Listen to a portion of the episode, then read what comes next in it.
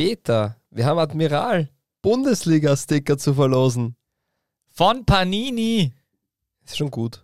Ist voll, voll toll. Ich habe sogar ein paar von meinen Doppelten mitgebracht. Ganz besondere, aber das werden wir dann später alles erst. Die ganz billigen, nämlich, schau mal so an. Du hast da die, schau zum Beispiel so Also, eins. Das ist schon als Geheimnis. Dieses, dieses, das kann man sich anschauen da. Sieht man das so? Mit den Kanten auf der Seite. Das ist aus dem Heft rausgerissen. Ja, aber zeig, wer es ist. Die haben null Mehrwert. David Affengruber. Genau, das ist ja sowas wie der, wie der größte Goalgetter in Schwarz-Weiß derzeit. Aktuell ja. Siehst du? Auf jeden Fall, Gibt's wir ein Quiz nachher Wir dazu? verlosen da sehr viele Sachen. Unter anderem, ich zeige das jetzt in die Kamera. Diese Karten, Sammelkarten. Es gibt. Was, das sind Sammelkarten, das sind doch auch Tüten, oder? Na, das sind Sammelkarten. Nein, das sind sechs Tüten mit 30 Stickern und sechs Cards.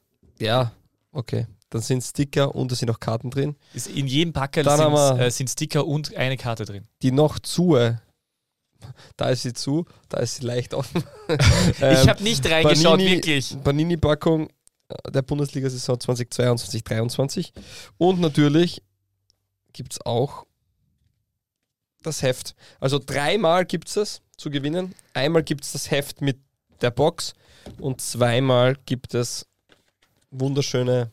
Und da gibt es dann so Leit- besondere Sticker dazu, zum Beispiel den GAK als Mannschaft oder ähm, für Nostalgiker-Freunde Christopher Dibon oder zum Beispiel Und- für Wertanlagen Muharrem Huskovic oder auch äh, ehemalige Nick Prelitz. So wie du so angegriffen hast, ist keine Wertanlage. Ah, ja, mehr. stimmt. Du, aber das wollte ich dir ja fragen. Also ich habe nicht wirklich nicht reingeschaut. Also wenn es äh, Wertanlage Panini-Sticker 2022, 2023, wer am ersten? Nakamura? Oder war der letztes Nein, Jahr schon drin? Der war, glaube ich, letztes Jahr schon drin. okay. Aber man müsste schauen, es ist auch nicht seine Premierensaison. Ja, Es würde um die, um die erste Saison gehen von einem Spieler, der halt außergewöhnlich gut wird.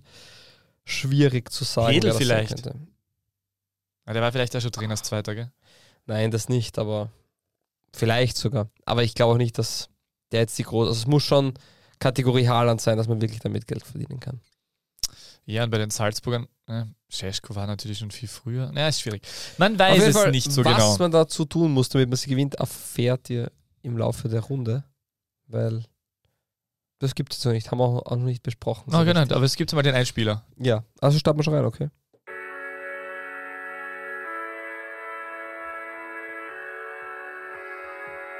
Die beste Liga der Welt. Die Podcast gewordene Liebeserklärung an den österreichischen Fußball.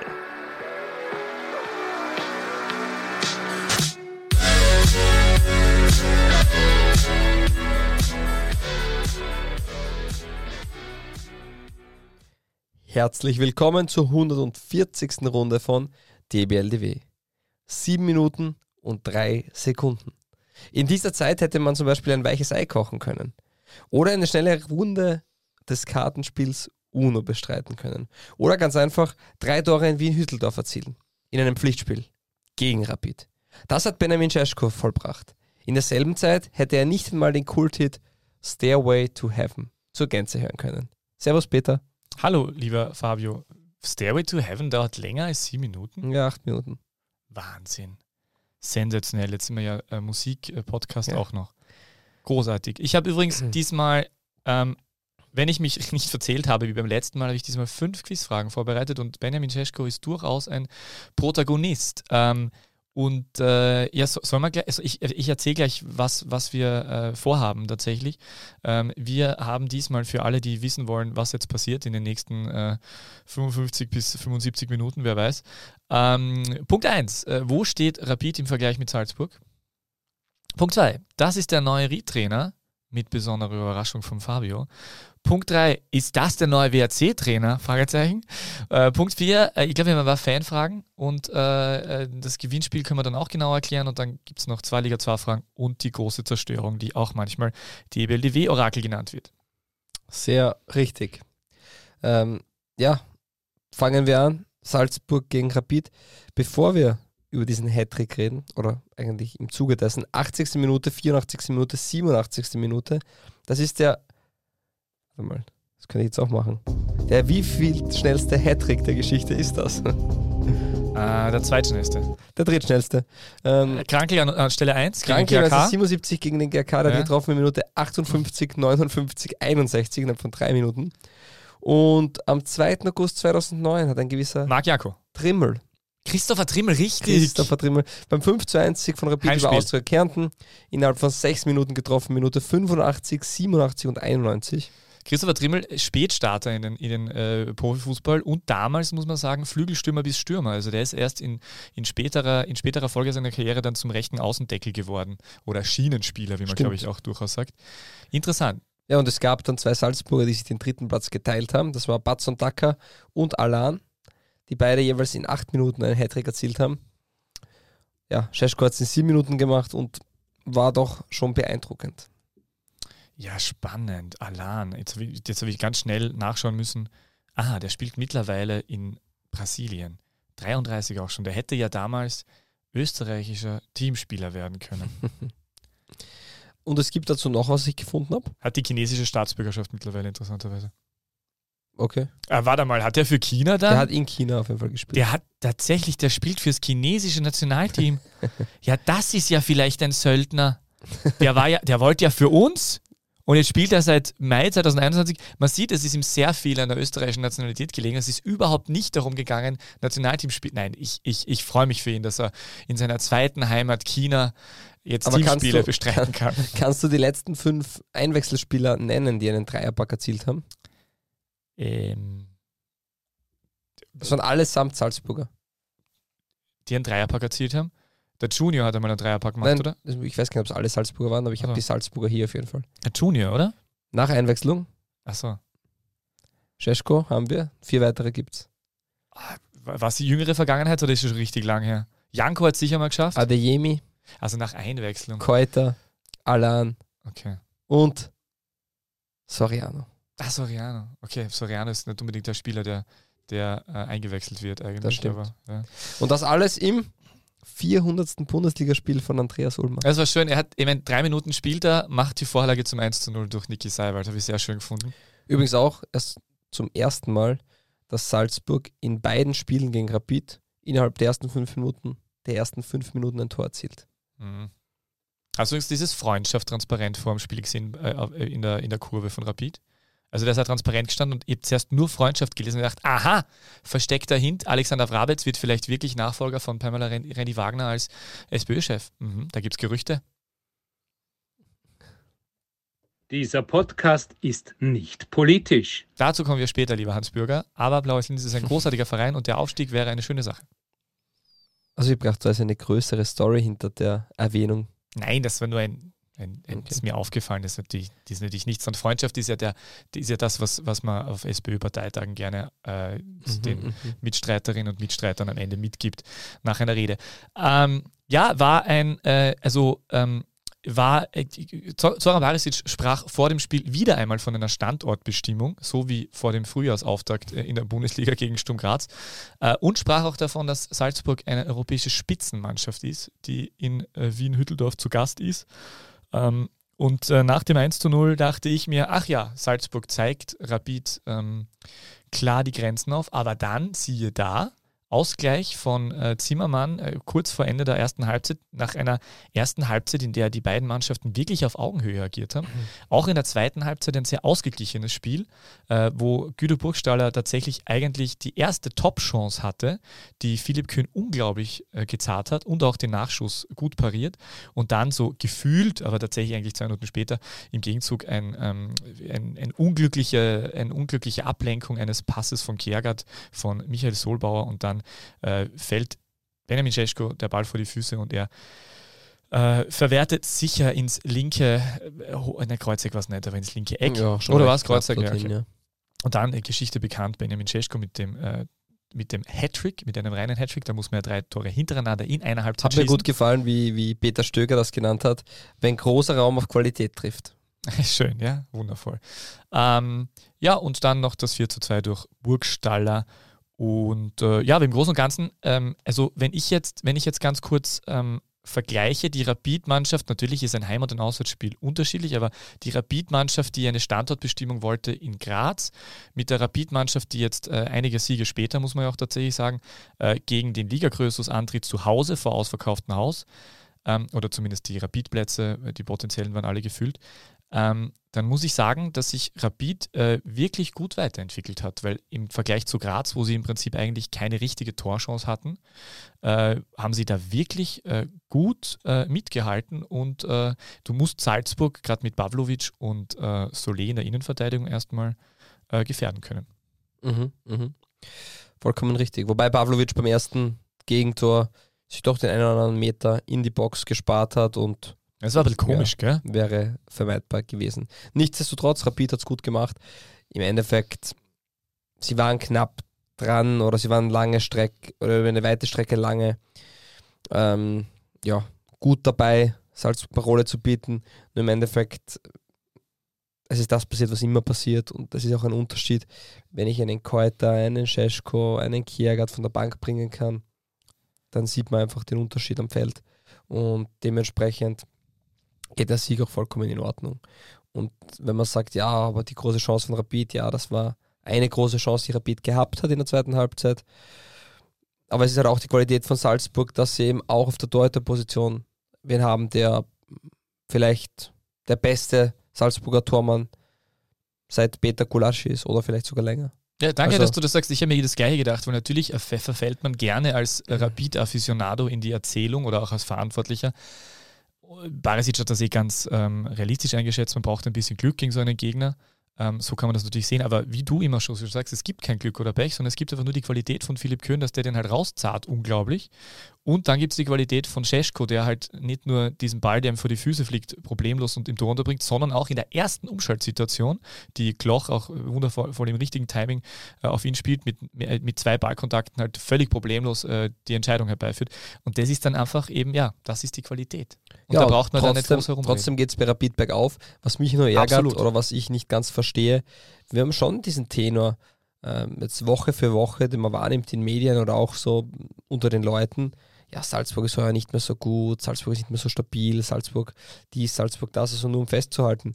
Wir reden ja auch davon, dass ähm, Salzburg die jüngste Elf hat der Red Bull-Geschichte, dass Salzburg ähm, die Champions League Gruppenphase ähm, als Dritter beendet hat dass Salzburg in der Meisterschaft, muss ich nachschauen, äh, ja, neun Punkte vor, den, vor dem überragenden, spielenden SK Sturm steht, wo jeder sagt, die spielen so gut und die können Salzburg gefährden. Neun Punkte Vorsprung. Ich habe am Anfang der Saison gesagt, die werden keine Partie verlieren, dann war es gleich am ersten Spieltag soweit. Äh, das war auch die einzige Niederlage bis dato in der Liga. Also die sind schon extrem dominant und wer in 20 Spielen nur 12 Gegentore bekommt, wer von der Bank äh, Spieler nachschießen kann, da ist es egal, wer kommt und wer einspringt. Also das ist schon extrem beeindruckend. Und das, obwohl Salzburg heuer vielleicht keinen 25-Tore-Stürmer hat. Das ist, also, das ist ein bisschen die Hoffnung äh, der Kommentatoren oder der Beobachter natürlich im Hinterkopf. Die Hoffnung, dass Salzburg wirklich mal gefährdet werden könnte, kommt mir halt vor. Natürlich, was man sagen kann, Salzburg hat diesmal relativ viele gelbe Karten gebraucht zum Beispiel und sicher, sie haben ihre Grenzen gehen können, aber im Prinzip, wir reden schon dann positiv darüber, dass Salzburg an die Grenzen gehen muss in so einem Spiel und die gewinnen trotzdem 4 zu 2. Ich wollte ja. gerade sagen, es heißt immer, ja, aber Salzburg ist nicht mehr so dominant, kann nicht mehr den Sack so früh zumachen, die, okay, Salzburg unter Marco Rose war vielleicht, oder gerade am Ende hin, ähm, das Nonplusultra, rein spielerisch, da hat man einfach nicht eine Sekunde das Gefühl gehabt, dass sie die Partie hergeben könnten. Nichtsdestotrotz haben sie jetzt eine noch jüngere Mannschaft, haben jetzt eine Mannschaft, die genauso stabil ist. Die spielen gegen, gut spielendes, gegen ein gut spielendes Rapid und gewinnen im Endeffekt trotzdem souverän. Und dann ist es schon noch Qualität, dass ich einen Spieler einwechseln kann, der ähm, erst 19 Jahre alt, 20 Jahre alt ist, der einfach mal drei Tore in sieben Minuten macht. Das ist dann auch Qualität, die man hat. Und ja, die nächsten Spieler stehen ja schon in die Startlöchern, dass sie wieder hochgezogen werden. Vielleicht bleiben wir kurz bei Benjamin Cesko. Ich habe mich ein bisschen schlau gemacht, äh, unter anderem um mein Quiz vorzubereiten, aber ich habe noch ein paar andere Informationen. Äh, der Vater von Benjamin Cesko ist Slowene. Äh, die Mutter ist, wird dir besonders gefallen, Bosnierin. Bosnierin tatsächlich richtig. Das heißt, äh, Benjamin Šeško hätte sich auch für das bosnische Nationalteam entscheiden können. Ist er mit 16 Jahren zu Salzburg gekommen, damals schon als Wunderkind gehandelt, als slowenisches, hat damals mit 16 äh, 2,5 Millionen Euro gekostet. Von Domschale damals. Von Domschale, war kurz bei Domschale, genau, ein Jahr. Ja. Damals wollte ihn auch Manchester City, Bayern, Dortmund und wie auch immer. Ähm, wurde jetzt im Sommer schon bekannt, dass er für 24 Millionen zu, äh, also kolportierte 24 Millionen, vielleicht ins 20, äh, zu äh, Leipzig wechselt.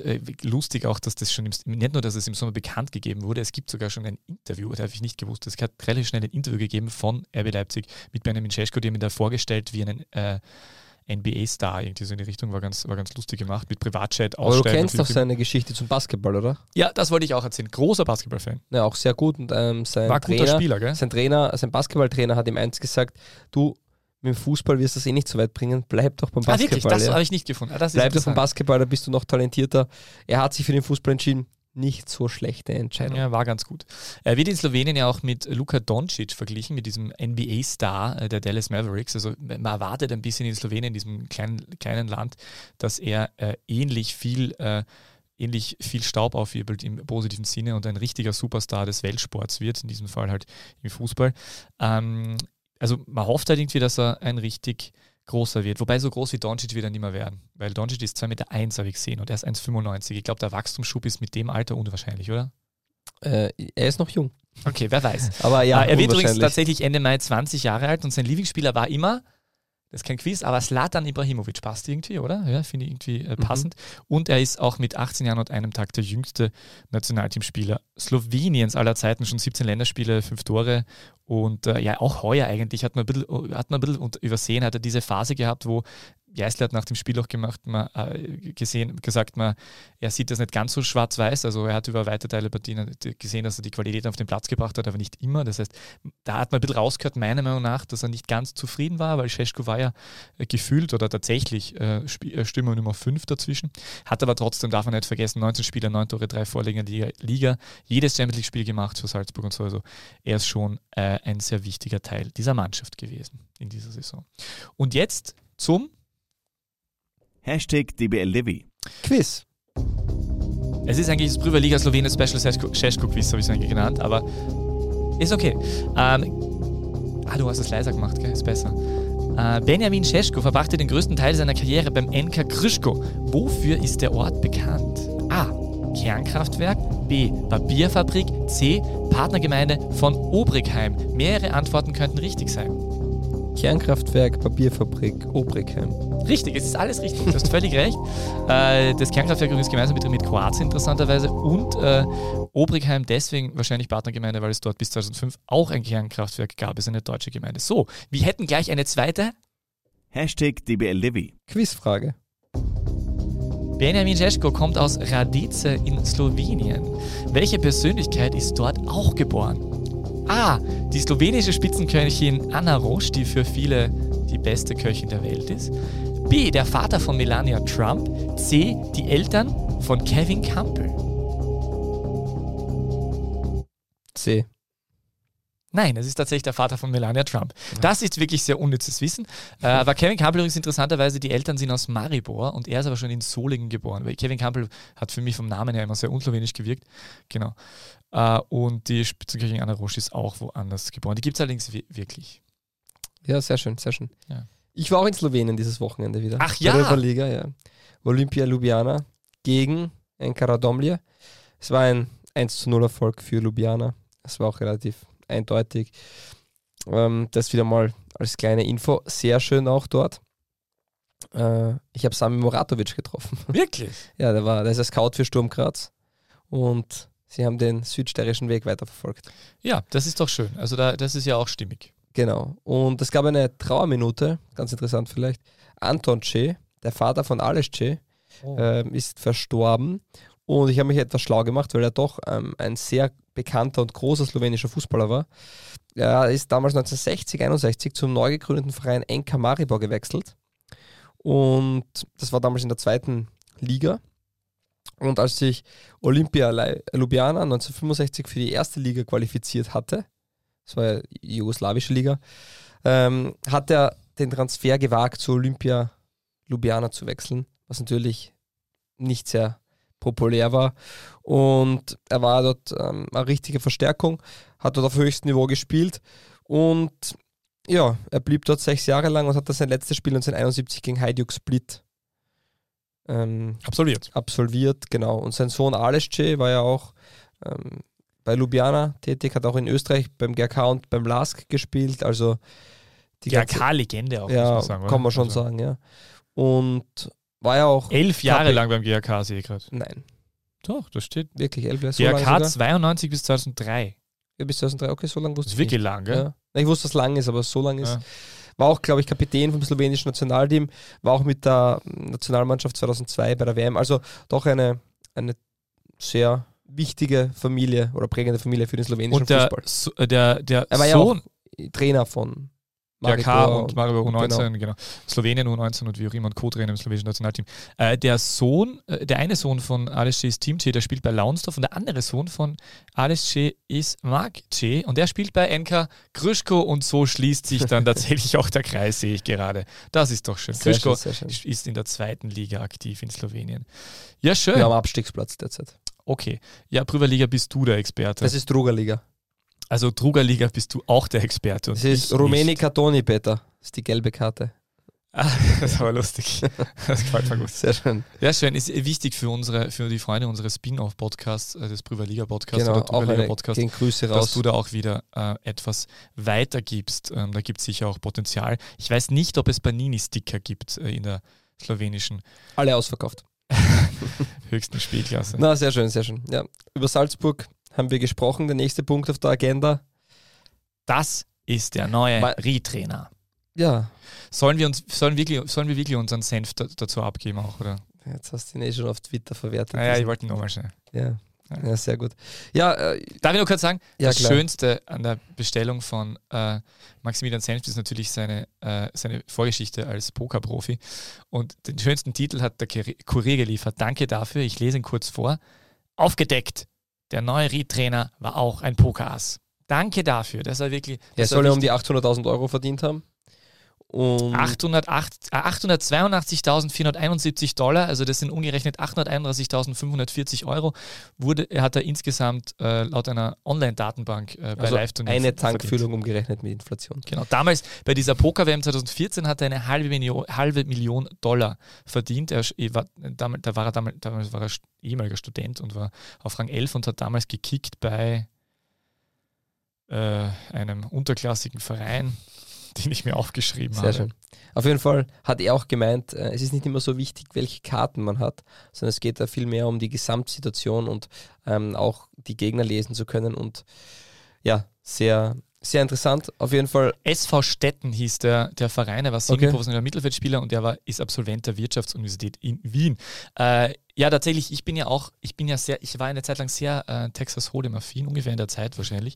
Und ich finde auch, dass es da, ich war auch bei denen mitgespielt, allerdings sehr unerfolgreich.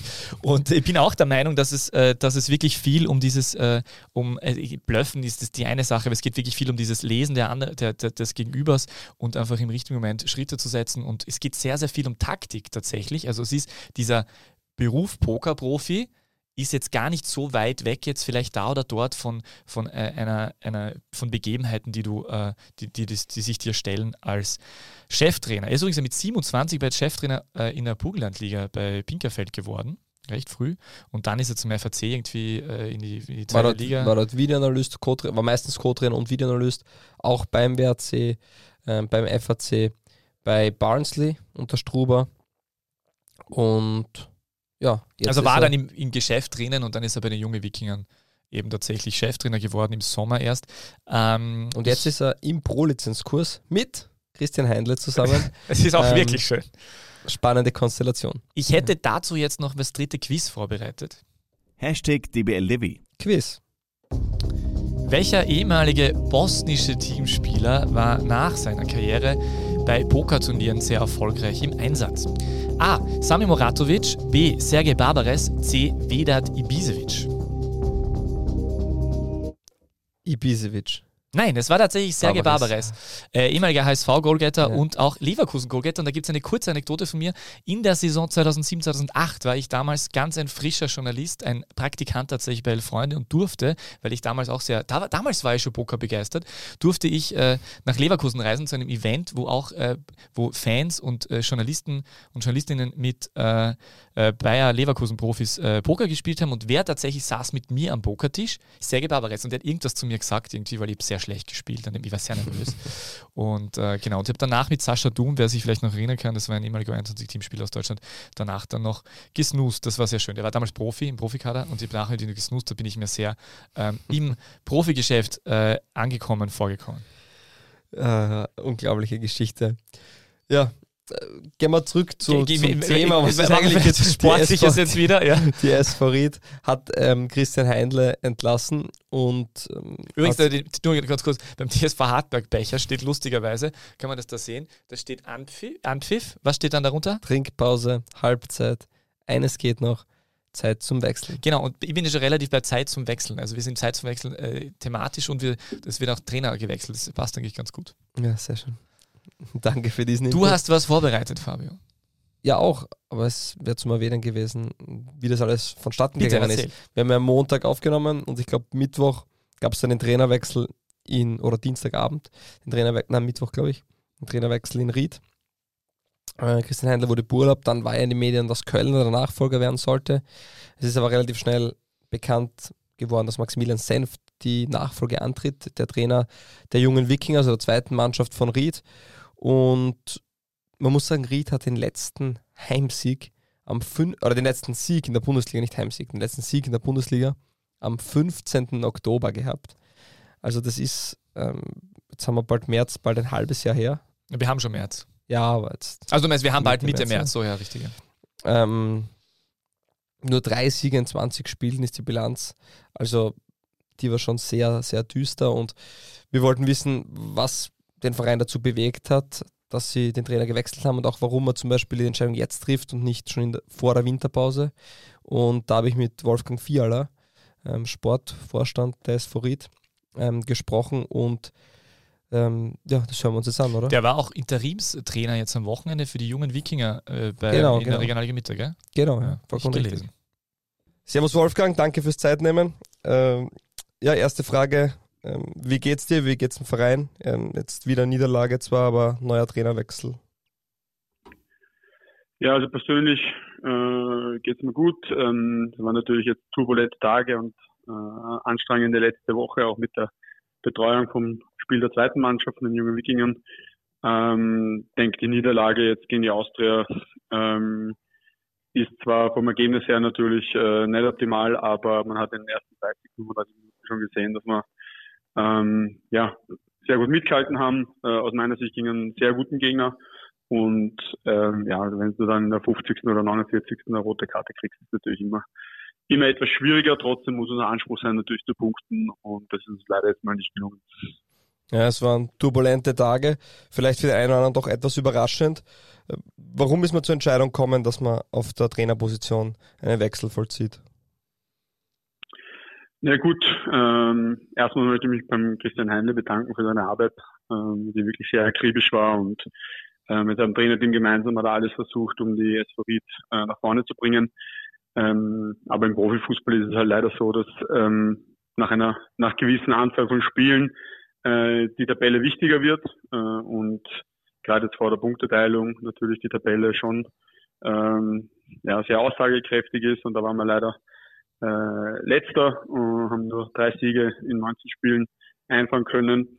Und natürlich, wenn man Tabellenletzter ist als Profiverein, muss man sich überlegen, äh, wo man noch Stellschrauben äh, irgendwo drehen kann, um, um den Erfolg äh, um den Erfolg ja äh, vollbringen zu können. Und ähm, das war jetzt in unserem Fall dann die äh, die Trainerentscheidung, wo wir einfach das Gefühl hatten, dass ein neuer Impuls ähm, sinnvoll sein wird.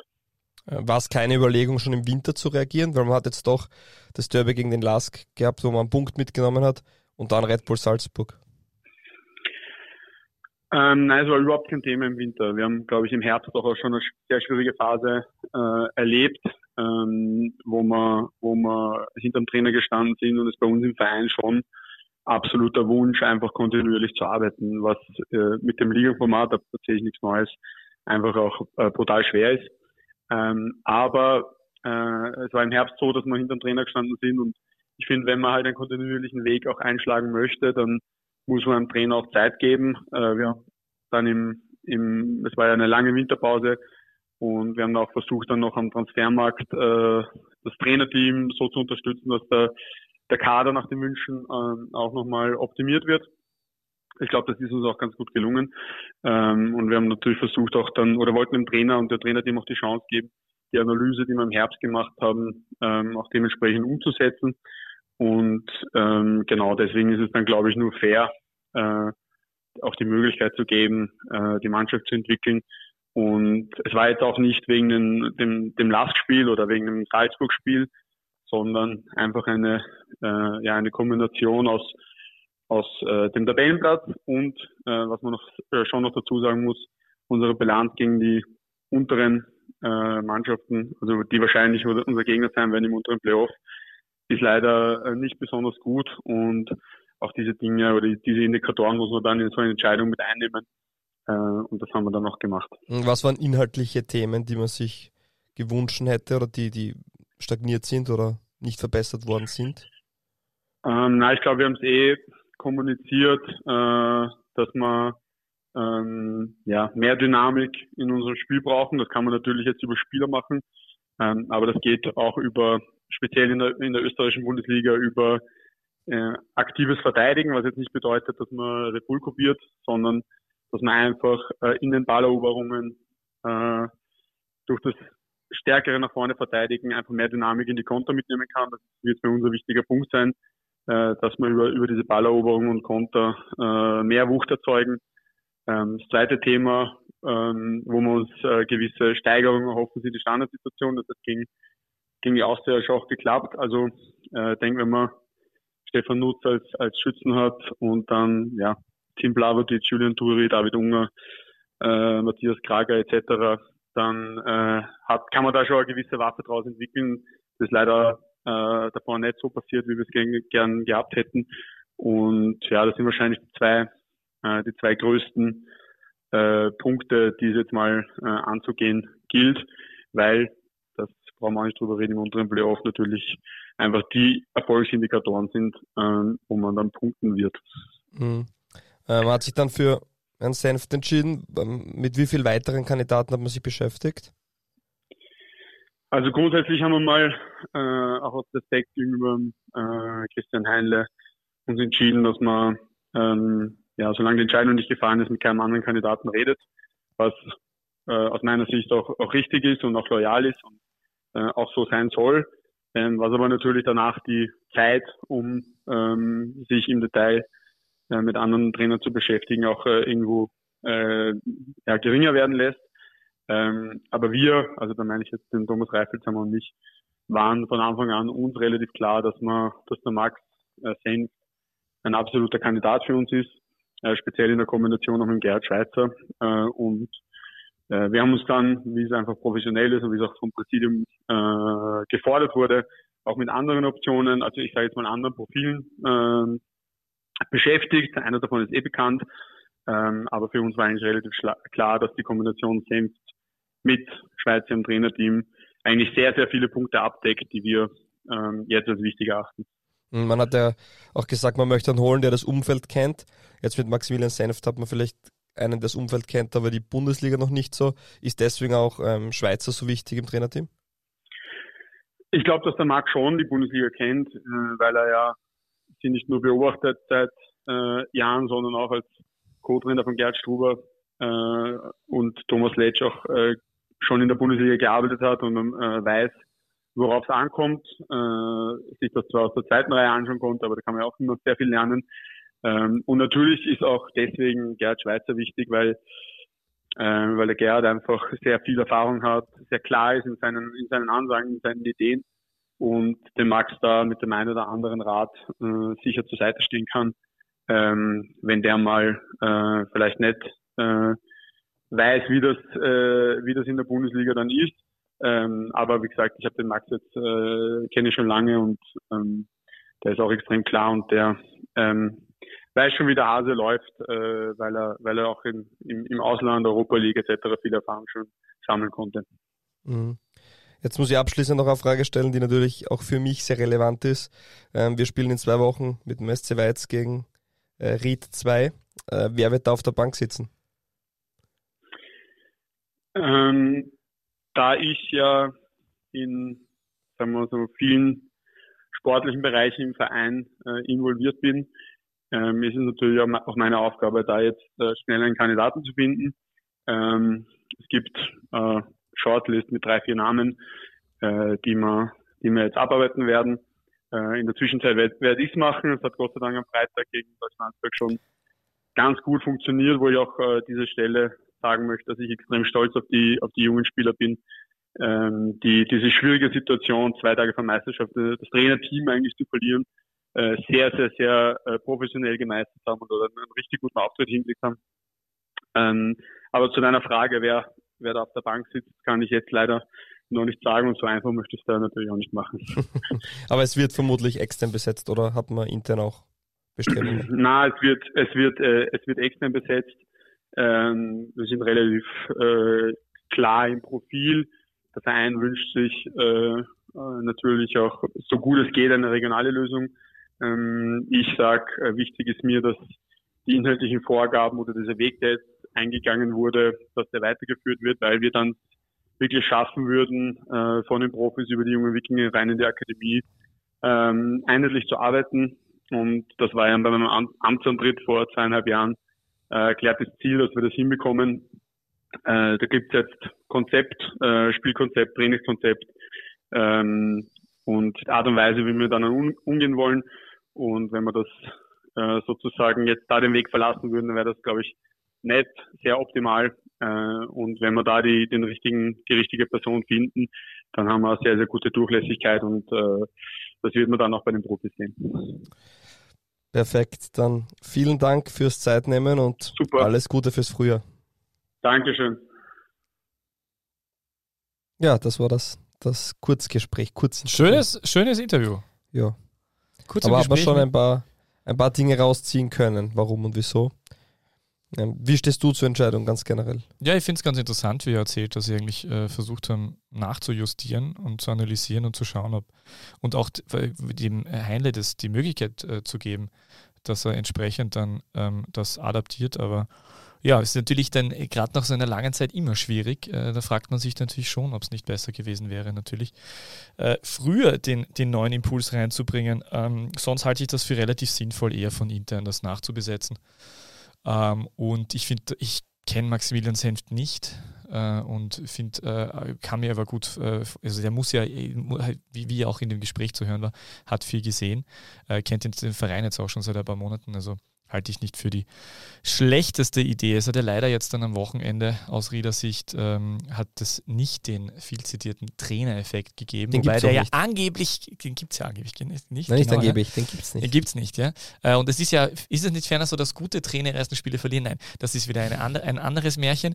Aber jedenfalls ähm, hat sich die Austria am Wochenende mit 3 zu 1 durchgesetzt. Ähm, ja, äh, grundsätzlich, Vierer äh, ist ja auch eine, eine, eine tolle Personalie, wenn man sich das nochmal mal vor Augen führt. Also ein sehr junger, sehr kompetenter Mensch. Das ist auch, ich, ich, ich, muss manchmal dann immer so, ich muss manchmal in solchen Momenten immer drüber nachdenken, was, in, was vor 10, 15 Jahren, wie ich angefangen habe, mhm. äh, den Fußball in Österreich sportjournalistisch zu begleiten. Also vollen Respekt vor allen Menschen, die, sich, die das tun und die das machen und es ist immer irgendwie äh, Berechtigung da. Aber man hat bei vielen Menschen, die nachkommen, das Gefühl, dass es dass sehr dass viel Substanz da ist und vielleicht ein bisschen mehr Kompetenz und Substanz, als es vielleicht vor 10 oder 15 Jahren waren, wo man sehr schnell einfach Leute nachbesetzt hat, die halt intern irgendwo einen Job gesucht haben, weil sie gerade Profis waren vorher. Was jetzt auch nicht heißt, dass zum Beispiel ein Thomas Reifelshammer kommt ja auch sehr kompetent rüber, wie auch immer, aber man sieht einfach, dass jetzt einfach diese Generationen nicht äh, ehemaligen Profikickern jetzt einfach verstärkt reinkommt, wo es einfach tatsächlich darum geht, nicht, dass man fünf Länderspiele gemacht hat oder 327 Bundesligaspiele, sondern einfach äh, Ahnung hat von der Materie in all seinen Bereichen. Und das gilt für Vorstand Sport tatsächlich, heißt das, glaube ich, bei gell? Äh, mhm. oder so. Genau, äh, für Wolfgang Fehler auf jeden Fall auch. Ja, Akademieleiter ist er ja auch. Ah, Akademieleiter langweilig ja, wird ihm nicht. Ja, glaube ich auch. Auf jeden Fall, ja, das, wie gesagt hast, das Spiel ist jetzt nicht so glücklich ausgegangen. Rote Karte. Äh, direkt das Eckballtor von, von Stefan Nutz. Ähm, das war das 1 zu 0 und dann ist er noch eher den, ja, den Bach untergegangen, wie man so schön sagt. Sie werden es nicht einfach haben, die Rieder.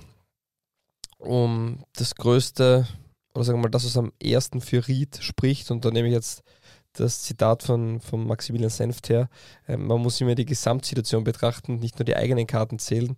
Ähm, die haben den Glück, dass der SC Alltag mit Miroslav Klose noch immer am Pokertisch sitzt. Und ich glaube, das ist die größte Chance für die SV Ried. Abgesehen davon, wie der Weg jetzt gehen wird oder nicht. Aber da, vielleicht kommen wir eh noch kurz darüber zu sprechen, nur das war inferior, was man da in Klagenfurt gezeigt hat. Hat Und SC Alltag am Wochenende im Abstiegskampf geblufft? Ja, kann man so sagen. Also wär, wär, wäre der Trainer nicht Miroslav Klose, sondern ähm, hätte er einen weniger populären Namen, würde ich behaupten, dass er heute nicht mehr Trainer in Alltag wäre. Aber um das bei vielleicht ein anders Mal. Um Ried zu bleiben, genau. Ähm, er hatte in der Aufstellung gar nicht so viel geändert. Also Matthias Kracker hat gestartet, ein Junger ähm, aus der eigenen Jugend, ein defensiv Allrounder kann man fast sagen. Äh, statt Leo Mikic, also doch eher eine defensivere Variante ähm, gewählt, aber im, nominell war es jetzt nicht der große Umbruch. Ähm, man wird sehen, inwieweit Spieler von der zweiten Mannschaft, von den jungen Wikingern eingebaut werden. Die Mannschaft hat einen sehr guten Herbst gespielt. Die haben auch einige sehr talentierte Spieler in den eigenen Reihen. Drop it naja, Belmin Beganovic ist wahrscheinlich eines, eines der größten Talente, das in Ried ist, aber es sind auch so noch zwei, drei weitere Spieler dabei, die einfach spannend sind zu verfolgen, ob es jetzt ein Valentin Akrab ist, der gefühlt zwei Meter groß ist vorne ähm, und noch, die haben jetzt am Wochenende mit einer halben U18-Mannschaft gespielt, da muss man schon sagen, gewinnen die Partie in der Regionalliga Mitte, das heißt, da sind schon einige Spieler dabei, die dann das Zeug haben ähm, und auch das Potenzial haben, dann vielleicht einmal in die Bundesliga zu spielen. Und er, Maximilian Senft, hat mit den Spielern lange gearbeitet und weiß wahrscheinlich genau, wem er den Schritt zutraut und wem nicht. Und ich kann mir gut vorstellen, dass der eine oder andere im Laufe der Zeit dann integriert wird und vielleicht ähm, mehr Spielzeit bekommt. Meine Damen und Herren, Sie hörten zwischen den Zeilen die Spielvorbereitung des SC Weiz äh, nee, vor dem bald Duell gegen äh, die jungen Wikinger. Nein, waren in zwei Wochen gespielt sie. Ja, ja.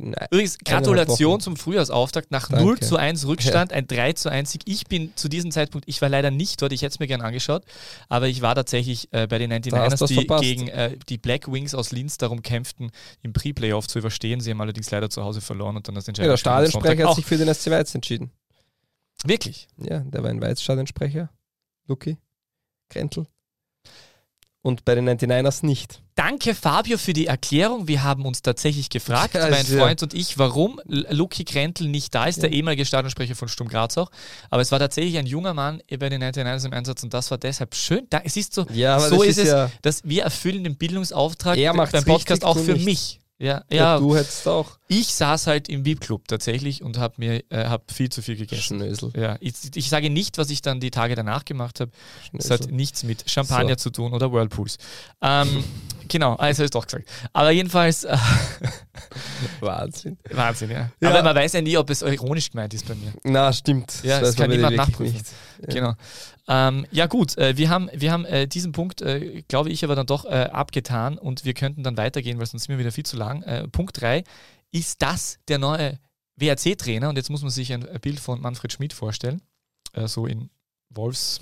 Nachdem laut Sky-Informationen Michael Kölner schon Ante Portas gestanden ist, steht auch Manfred Schmidt jetzt beim WRC Ante Portas.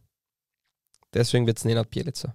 Ich, ich habe auch sofort gesagt Bielica, weil Poms ist jetzt auch entlassen worden, der war der Co-Trainer in Osijek. Muss man sagen, ein, ein irrer Pro-Lizenzkurs aktuell. Ja. René Poms entlassen, äh, Christian Heindler entlassen, Maximilian Senft ist Nachfolger von Christian Heindle und Jürgen Säumel ist beim WRC äh, zurückgetreten. Die sitzen alle im gleichen Pro-Lizenzkurs. Das ist ja Wahnsinn. Ähm, die haben, glaube ich, die Woche Lehrgang. Wird spannend. Aber das, äh, Jürgen Säumel ist eh auch schon ein gutes Stichwort. Also WRC, okay. Wir haben, äh, Robin Dutt wurde entlassen. Ähm, es war wohl, äh, er hat direkt er hat nach dem Spiel äh, in Hartberg, Hartberg, oder? Ja. Tatsächlich, natürlich. Ich war mir jetzt gerade ganz sicher. Hat er dann äh, sofort gemeint, wenn er das Problem ist, dann übernimmt er die Verantwortung. Es soll noch vor der Heimreise ins Lavantal ähm, das Gespräch zwischen äh, Clubpräsident Dietmar Riegler und äh, Robin Dutt gegeben haben und es ist äh, ohne Groll von beiden Seiten, so heißt es, ähm, hat man sich darauf verständigt, dass man äh, getrennte Wege geht. Äh, Abschied unter Tränen dann am Tag danach bei der Verabschiedung von der Mannschaft. Ähm, äh, Robin Dutt soll bis zum Ende ähm, sehr stilvoll sich verhalten haben, wie ein Sir, las ich, glaube ich, in der Kronenzeitung. Und ähm, gleichzeitig sind halt andere Dinge passiert. Also es ist so, dass es, ich habe jetzt gelesen, dass bereits im Dezember ein erstes Gespräch zwischen Manfred Schmidt und äh, Dietmar Riegler stattgefunden haben soll. Ich, äh, wir haben alle gelesen, dass letzte Woche der, der, der Vertrag von Manfred Schmidt äh, bei der Austria in beidseitigen Einvernehmen aufgelöst wurde. Das ist immer ein Zeichen dafür, dass man dann frei ist für etwas anderes. Das war bei Didi Kübauer damals als noch äh, bei Rapid unter Vertrag stehender, aber nicht mehr, aber freigestellter Trainer, der dann zum Lask gewechselt ist. Äh, dasselbe. Ähm, äh, diese Jürgen Säumel-Geschichte soll laut Peter Linden, habe ich gelesen, äh, auch mit dieser ganzen Geschichte zusammenhängen. Jürgen Säumel, der ehemalige ähm, Co-Trainer von Franco Foda im ÖFB-Team, beziehungsweise von Markus Schopp beim TSV Hartberg, ähm, war ja Cheftrainer der zweiten Mannschaft eben von den jungen, heißen die jungen Wölfe oder heißen nur die jungen Wikinger, junge Wikinger? WRC-Amateure. Okay, schade. Junge Wölfe wären schön gewesen. Jedenfalls, äh, ich sage einfach junge Wölfe. Ähm, nein, von der zweiten Mannschaft, der ist zurückgetreten. Er hat gemeint, seine Aufgabe sei es, junge Spieler zu entwickeln und das kann man aber nicht, weil es fehle an Organisation und Infrastruktur. Das ist jetzt etwas, was ich durchaus unterschreiben würde, Das weil ich bin ja auch der Meinung, dass der WRC da viel zu viel in die Spielergeld investiert hat, das ins Drumherum in den letzten Jahren. Haben wir eh schon öfter diskutiert an dieser Stelle. Aber Peter Linden meint, Jürgen Sammel war gefrustet, weil er wohl nicht die Chance bekommt als Cheftrainer der ersten Mannschaft statt Jürgen Säumel und sei deswegen äh, zurückgetreten. Und Statt Robin Dutt. Genau, Entschuldigung. Äh, und äh, im Sommer, ähm, äh, nein, im Winter, auch im Dezember, hat sich bereits Christian Sand als strategischer Berater der äh, Akademie des WRC zurückgezogen. Der ist ja wiederum Berater von Adi Hütter und Christian Ilzer, stimmt das? Ja, und in weiterer Folge natürlich auch von Jürgen Säumel zum Beispiel. Ah, okay. Der war ja Selection ähm, Geschäftsführer, jetzt ist Manuel Weber der Geschäftsführer. Äh, ja, ich glaube, dass die noch immer ah, sehr... der FC Kärnten, Austria Kärnten, Sturm Graz, genau, ja. äh, Manuel Ja, ja. Weber. Und, äh, war der beim WRC dann? Ich weiß nicht. war auch mal kurz. Ja. Ja.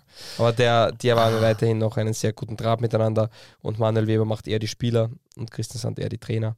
Aber Okay, also auf jeden Fall bei, beim- bei Wolfsberg tut sich einiges. Also wir haben das äh, vor kurzem besprochen, das können die Abschieds, Ab, Abstiegskampf, sie haben dann ein großartiges Spiel gezeigt ge, äh, im Derby äh, gegen Austria Klagenfurt und äh, haben jetzt aber ähm, stehen vor allem, also im, im Grunde genommen stehen sie vor allem vor einem Defensivproblem. Offensiv schaut das ja da oder dort ganz gut aus. Der Ferner, wissen wir jetzt Kapitän, seit, äh, auch und äh, hat, sich, hat sich gut entwickelt. Ähm, aber in der Defensive gab es ein Problem. Also man darf halt nicht vergessen, wir haben es eh schon öfter angesprochen, Lochoschwili weg, Baumgartner wollte eigentlich nach Graz wechseln, war dann die ganze Zeit verletzt, ist jetzt wieder verletzt. Ähm, dann Dedic, muss man auch sagen, ist weg, vielleicht wenn man das auch noch dazu nimmt. Michi Lindl ist weg. Michi Lindl ist natürlich auch weg, das ist die, das ist die zentrale Position. Wernitznik ist weg. Kofler ist Typen fehlen. Ja. Und das ist ein Thema. Man hat jetzt Torhüter Bormann auch nicht unbedingt ja, jetzt der, mit der, mit der jüngsten der Glücksgriff. mit der jüngsten Elf ähm, der WRC-Bundesliga-Geschichte gespielt. Und jetzt nicht dieses Wochenende, sondern vor drei Wochen, aber ähnliche mh, Personen am Feld. Und man hat Junge integriert, nur scheinbar fehlt. Dieser Umbruch wurde nicht ähm, reibungslos von, oder ist nicht reibungslos vonstatten gegangen. Und dieses Thema muss man irgendwie lösen.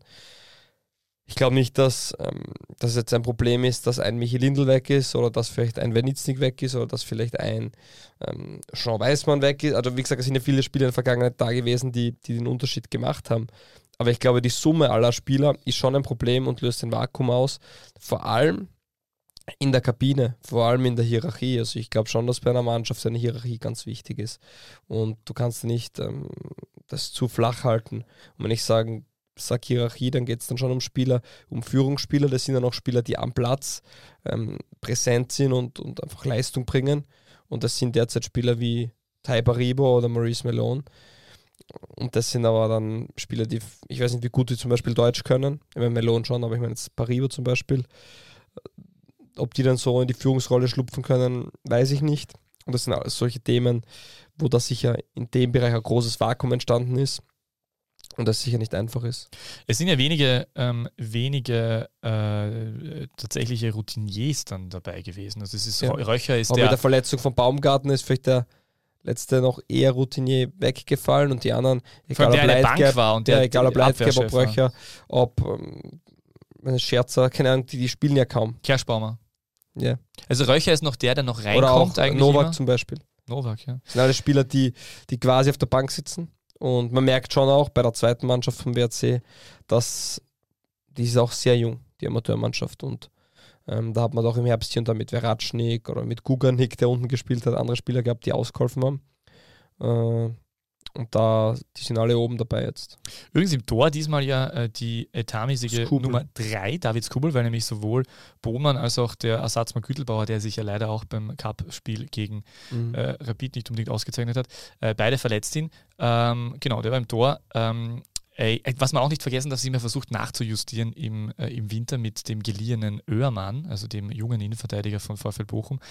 Aber es wird, es will nicht so richtig. Äh, und wie du sagst, es ist wenig Routine am Platz. Es ist Biesinger jetzt drinnen äh, in der Zentralposition gewesen letztes Wochenende, aber sonst im Mittelfeld halt mit äh, Jasic und ähm, Omic. Heißt Ja. er so? Ja. Erwin Omic, ja. Tatsächlich. Und natürlich eben Matthäus Taferner. Dessen Das ist Bruder von Erwin Omic, Akademietrainer in Ritis.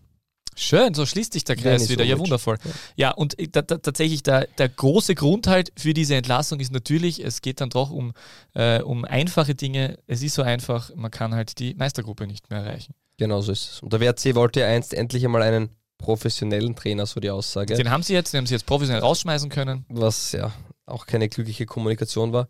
Apropos Kommunikation, man hat ja auch dann gehört, dass Klaus Schmidt auch Thema sein soll. Also man hat Manfred Schmidt, Klaus Schmidt. Ich weiß nicht, ob das äh, ein Fehler der Weitergabe des Namens war oder ob, ob der auch wirklich Thema ist. Man kann gespannt sein. Also ich sage mal, auf der Shortlist stehen Nena Pielica, Schmidt und Schmidt. Okay, aber Alexander Schmidt ist nicht Thema, weil der ist nämlich gerade unterkommen irgendwo anders. Glaube ich nicht, nein.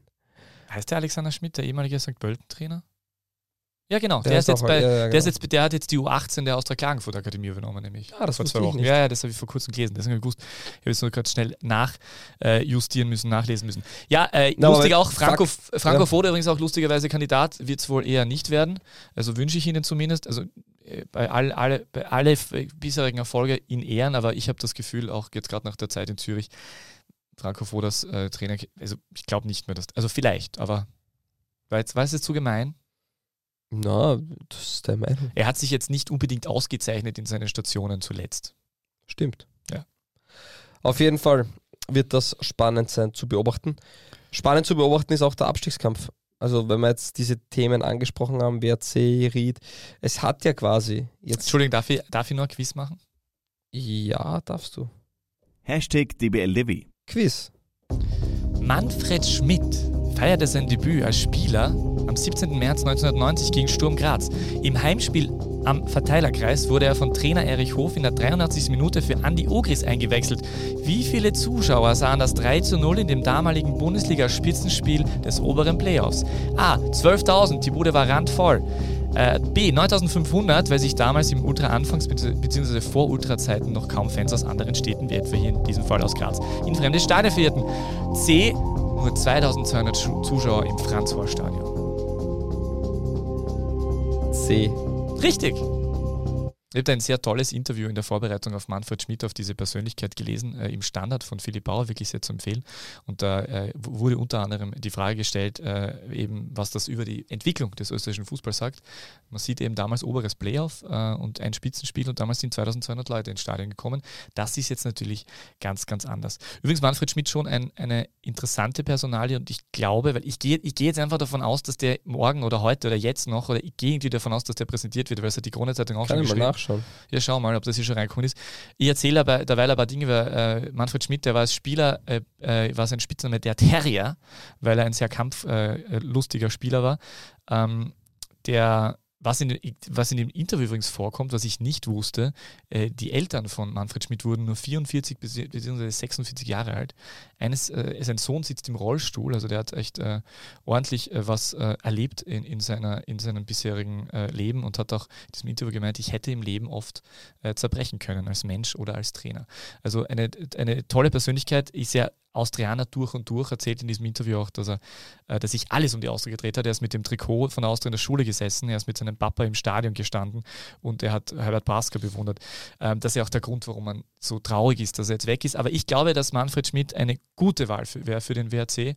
Ähm, ich habe ich hab den nur ein, zwei, dreimal als Köln Co-Trainer damals äh, beobachtet als äh, in, seiner, in, seiner, in seiner Tätigkeit bei einem Trainingslager in, in der Steiermark. Und der hat damals die Trainings, also der hat ziemlich viel taktisches Programm eigentlich eher eigentlich gemacht. Und äh, ich glaube, dass der gut dorthin passen würde. Glaube ich auch. Man muss trotzdem erwähnen, sollte Nena Bielica möglich sein, sowohl, dass er es machen will, als auch ähm, ja, äh, wirtschaftlich. Ich glaube sogar, dass die Kinder von Bielica in Österreich Schule gegangen sind oder nach Schule gehen. Also so abwegig ist es vielleicht nicht. Aber der war sollte, auch erfolgreich. Sollte der, sollte, ja. der war überall erfolgreich. Der, der war richtig. bei Lech Posen erfolgreich, der ja. war Dynamo Zagreb Trainer, war ja. der war auch mit Osijek erfolgreich. Der Tabellenführer mit Osijek, oder? Ja, ja, ja, also war da extrem erfolgreich. Hat schlussendlich, hat der Sportdirektor in Bielica vielleicht nicht den perfekten Kader für den Trainer in Bielica gebastelt, aber als Fußballtrainer ist er äh, phänomenal und auch in Österreich. Er war der letzte Trainer, der äh, mit einer Mannschaft in Österreich in der Champions League Gruppenphase war, die nicht Red Bull Salzburg hieß, äh, mit der Austria damals. Also der hat schon äh, tolle, eine tolle Karriere hinter sich. Ähm, war auch, glaube ich, jetzt Thema, dass er Nationaltrainer wird, vielleicht von Polen. Also so viele Sachen, wo er einfach ein klingender Name ist, nicht nur in Österreich. Und der hat auch WRC-Vergangenheit. Ich könnte mir das sehr gut vorstellen. Ja, wäre gut. Aber du wolltest eigentlich über den Abstiegskampf reden. Es gibt Nein, ich wollte es nur an, an, anteasern. anteasern. Wenn ich mir jetzt die Tabelle ansehe, die Vereine, die ja quasi schon fix unten oder die sind fix unten, ist Austria Lustenau, WRC, Hartberg, Altach und Ried. Hm, da ist Austria Lustenau der einzige Verein, der weder am Trainer noch am Sportdirektorsektor was gemacht hat. Die wirken aber auch trotzdem noch am stabilsten. Ähm, und wenn man sich das so ansieht, auch Klagenfurt, Tirol, die wirken stabil. Es ist dann doch Alltag die Mannschaft, die extrem instabil wirkt und auch der WRC. Bei Hartberg merkt man einen leichten Aufwärtstrend, da merkt man, dass da was entsteht. Die wollen Fußball spielen, schon so nach kurzer Zeit.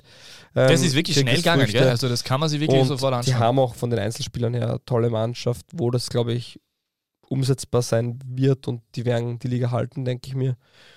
Und bei der SV Automatik Ried wird man sehen, wie der neue Trainer wird. Ich kenne ihn auch nicht wirklich, also ich habe natürlich ein paar Spieler der jungen Wikinger gesehen, aber das ist jetzt nicht so aussagekräftig. Das wird die große Frage sein, äh, wie, wie das Ganze aussieht, weil im Endeffekt haben wir alle eine Neustart, die sind auf sechs Punkte zusammen oder sieben Punkte. Und wenn die Tabelle geteilt wird und die Punkte halbiert werden, sind das, kann in einem Spiel sich sehr viel wieder verändern. Dementsprechend glaube ich schon, dass für Alltag ähm, die Situation richtig schwer wird und 41 Tore in 20 Spielen ist halt schon eine Nummer. Großes Thema natürlich äh, nicht nur die Mannschaften, die im unteren Playoff sein werden, in der Qualifikationsgruppe, sondern auch die, die im oberen Playoff sein werden. Und äh, da ist es ja so, dass Rapid und Austria jetzt sehr gute Karten haben. Die WSG ähm, und findest, du das, findest du, dass Rapid zum Beispiel so gute Karten hat? Ja, sie müssen halt eigentlich nur unter Anführungszeichen zu Hause gegen die WSG ja. äh, erfolgreich sein. Eben, und wenn sie das verlieren, sind sie hinter der WSG Tirol, dann wird es richtig schwer. Und ich glaube, dass das das Duell sein wird, auf das es ankommt. Und ich schätze die WSG Tirol trotzdem als sehr stark ein. Ja, die WSG hat halt ein Auslosungsproblem. Also die haben jetzt eben Rapid auswärts und dann zu Hause Sturm Graz. Äh, andererseits hat Rapid zu Hause eben die WSG äh, nach diesem Highlight-Spiel gegen Salzburg, das verloren ging, wo sie jetzt dann wieder ganz in eine andere Partie reingehen, wo sie das Spiel machen müssen. Und dann haben sie noch das Derby, äh, wo man weiß, dass sie im neuen Stadion noch nie in einem Heimspiel gegen die Austria gewonnen haben. Und die ist Austria. in Wien? Ja, es ist in, es ist in Wien meistens das Wiener. Äh, in, bei der Austria, Entschuldigung. äh, nein, ist es nicht in Hütteldorf? Ich glaube nicht, ich schaue dir nach. Dann nehme ich alles zurück. Ja, es, es ist ähm, in der Generali Arena. Entschuldigung, ich nehme alles zurück. Kein Thema. Im auch ehemaligen Franz-Horst-Stadion. Genau, auch die nächste und übernächste Partie äh, Infonale Sonntag 17 Uhr, alle Spiele zeitgleich. Richtig, das hat, ist in den letzten zwei Runden immer so. Danke für diese tun, Information. Dass ja. es da keine Vorteile gibt für Mannschaften, damit sie wissen, wie sie vielleicht spielen können müssen.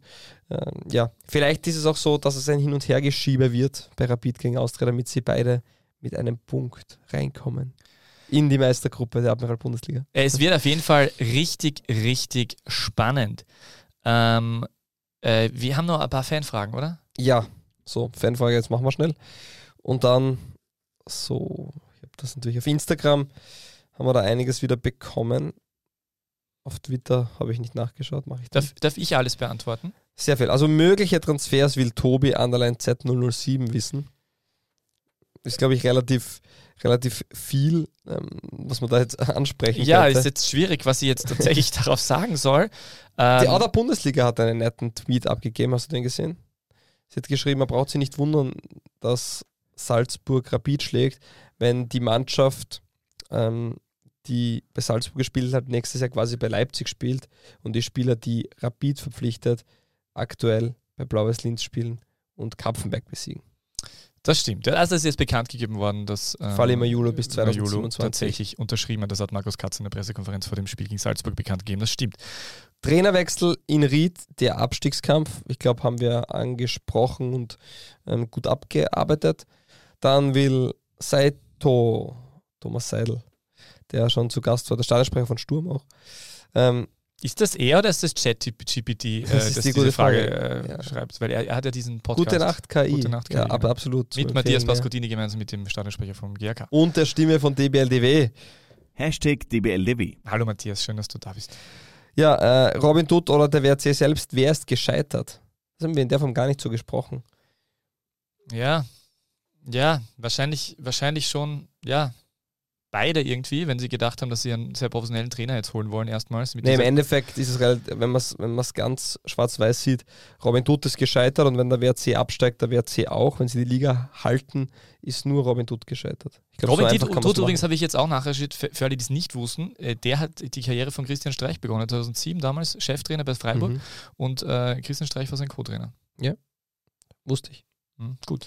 Äh, wie wichtig ist die Anwesenheit eines Cheftrainers? Übrigens habe ich prophezeit, dass Robin Dutt nicht funktionieren wird, weil der am Ende seiner Karriere ist, aber egal. Äh, äh, wie, ist. Die Anwesenheit eines Cheftrainers ist äh, bei Sturm Graz gar nicht so wichtig, hat man gemerkt, weil es wurde, äh, es wurde sehr äh, klar mit 2 zu 0 die Austria aus Lust- Lustenau äh, besiegt. Äh, es wären, waren allerdings äh, eigentlich vier Tore. Ja, ich habe einen ganz anderen Zug dazu. Nein, es ist natürlich schon ein. die Anwesenheit ist extrem wichtig. Natürlich ist es und wichtig. die Anwesenheit war ja auch bei Sturm Graz gegeben. Der war ja, die haben, ist ein Büro, ein Büro eingerichtet worden mit, mit Bildschirmen, der hat die ganze Zeit kommuniziert. Ähm, Wenn es darum geht, wie, wie ist die physische Anwesenheit, ähm, dann sage ich, okay, ist, ist schon auf Dauer wichtig. Die Aber wenn er, einmal, Schiedsrichterbeeinflussung ist wenn er geringer. einmal nicht da ist, ähm, ja, man sieht, eh, er hat genauso mitgewirkt und Sturm hatte ein gut aufgestelltes Team. Ja, Uwe Hölzl war der Cheftrainer, der eigentliche Co-Trainer, der, wie es auf Black FM geheißen hat, der, oder im- die auf Social Media geschrieben haben, der Honigdachs war Ja, ja. im Einsatz der Honigdachs das vermeintlich äh, mutigste Tier äh, der ähm, Welt, äh, das sich mit größeren Gegnern äh, anlegt und schwarz-weiß ist. Und das ist eine, äh, das ist eine Metapher, die äh, gerne verwendet wird. Also nein, nein, äh, Uwe Hölzl erzählt das einfach sehr gerne in der Kabine oder zumindest war das in der Anfangszeit von Christian Itzer so. Da könnte ich ein Quiz dazu zu dem Thema. Ja, sehr gerne. Hashtag DBLDW. Quiz. David Affengruber von Sturm Graz hat in vier Bundesligaspielen im Frühjahr bereits drei Tore erzielt. Er ist also sowas wie der neue Goalgetter der Grazer.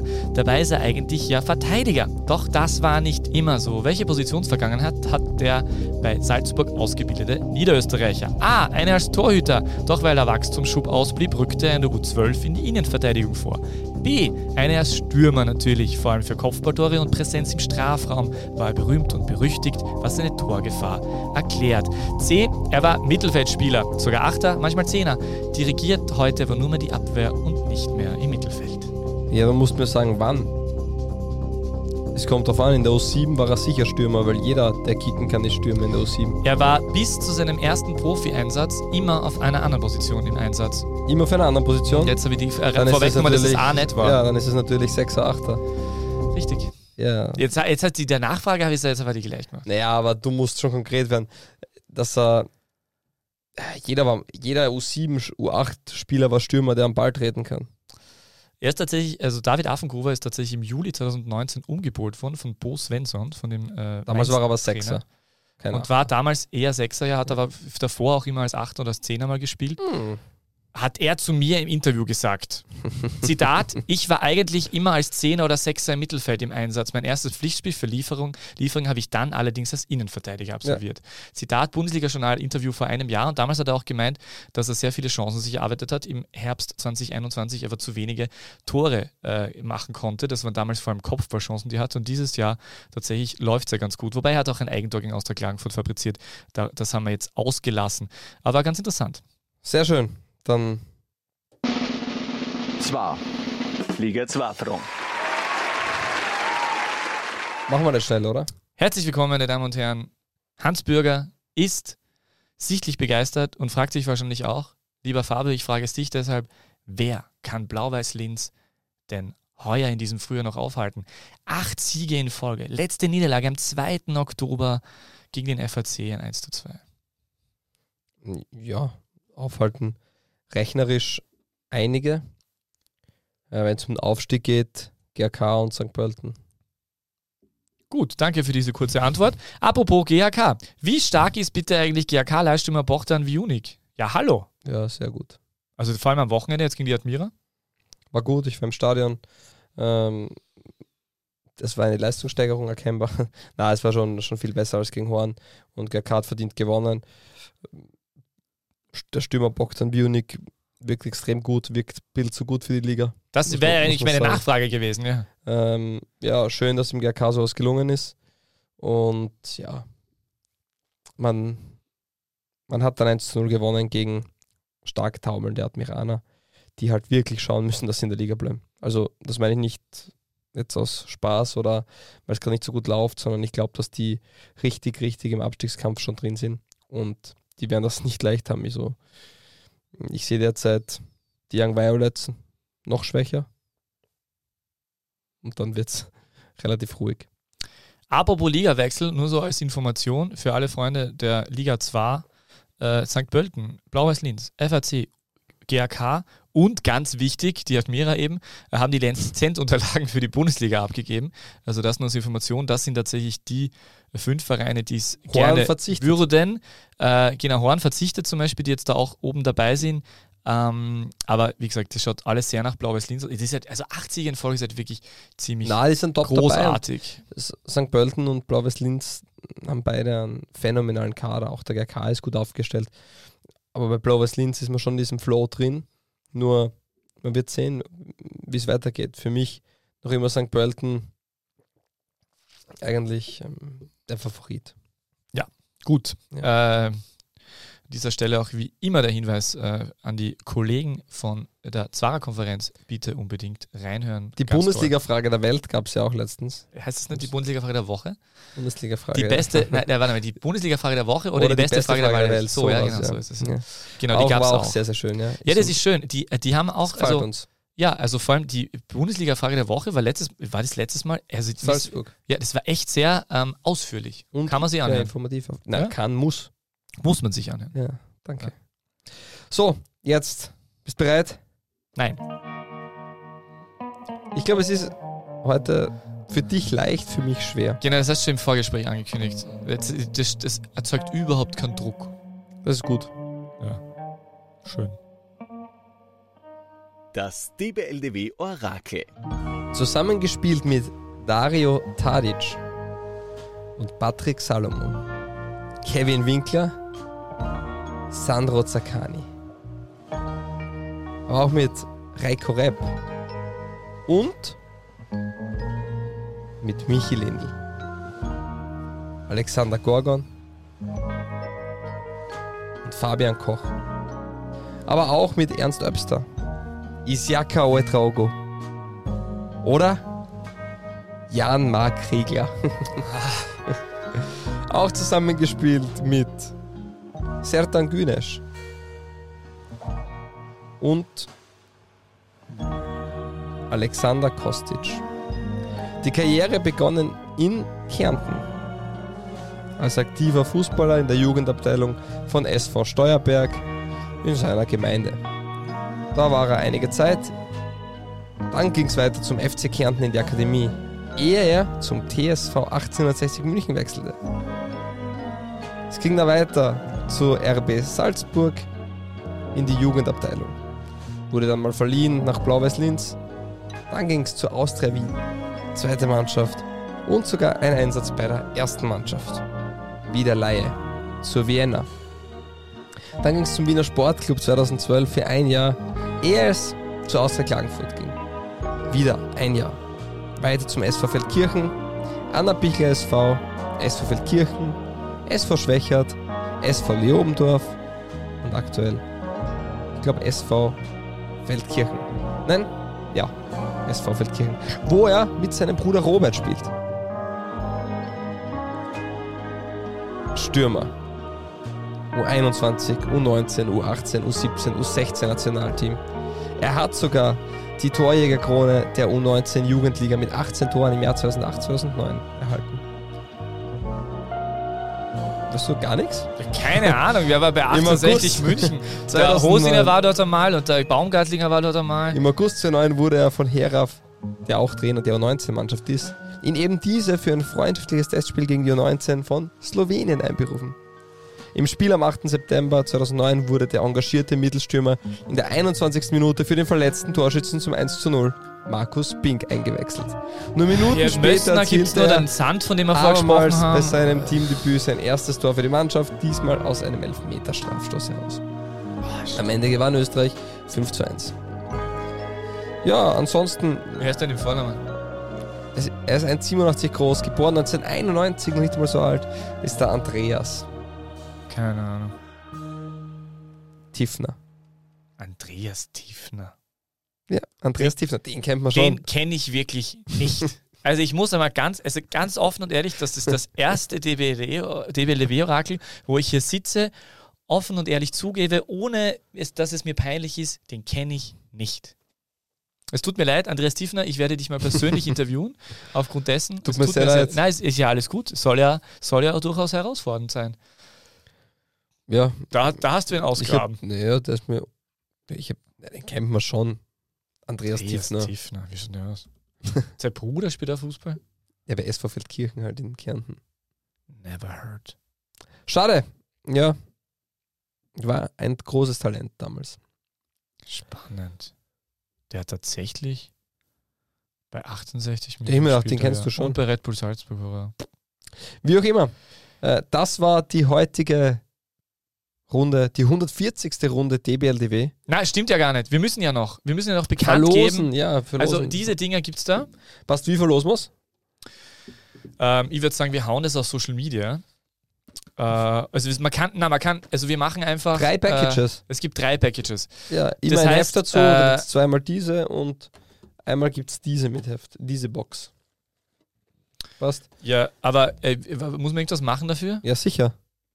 Man muss schreiben, ähm, man, muss, äh, man muss schreiben, wann man, äh, man muss schreiben, was das, welches das erste Panini-Album war, das man persönlich hatte und welch, an, an welchen Spieler aus diesem Panini-Heft man sich erinnert oder eines der ersten. Man kann sagen zum Beispiel, ich würde jetzt zum Beispiel sagen, äh, irgendwann 90er Goran Katalia ähm, Lasklins. Da kann ich mich erinnern, das hat mich extrem gefreut, von dem ich ein, ein originales Autogramm in mein Panini-Heft bekommen von Goran Katalia.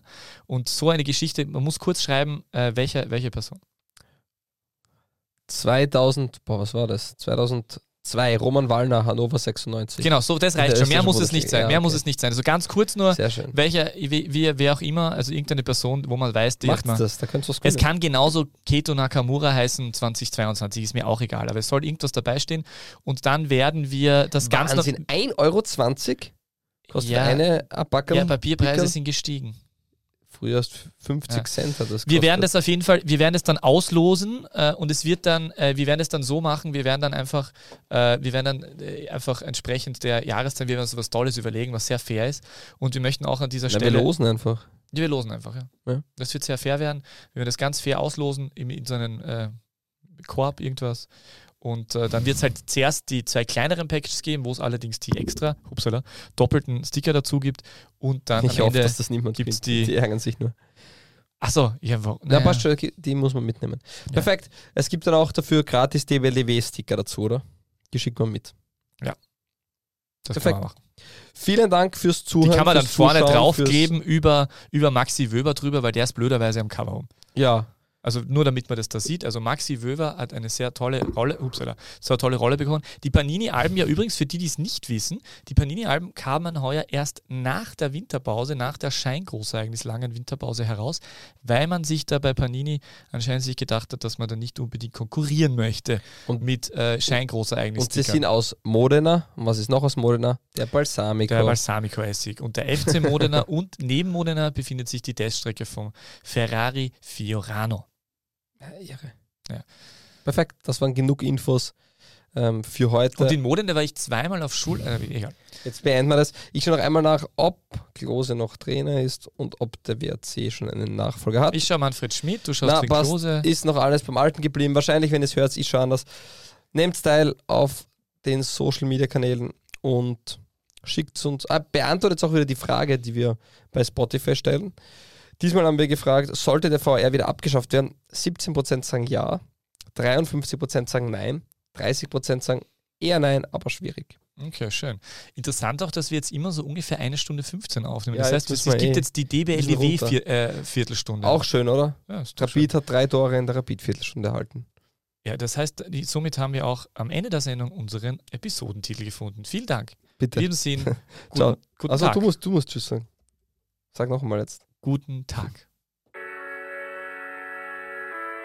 Die beste Liga der Welt. Welche Liga das sein soll? Naja, es gibt nur eine beste Liga der Welt.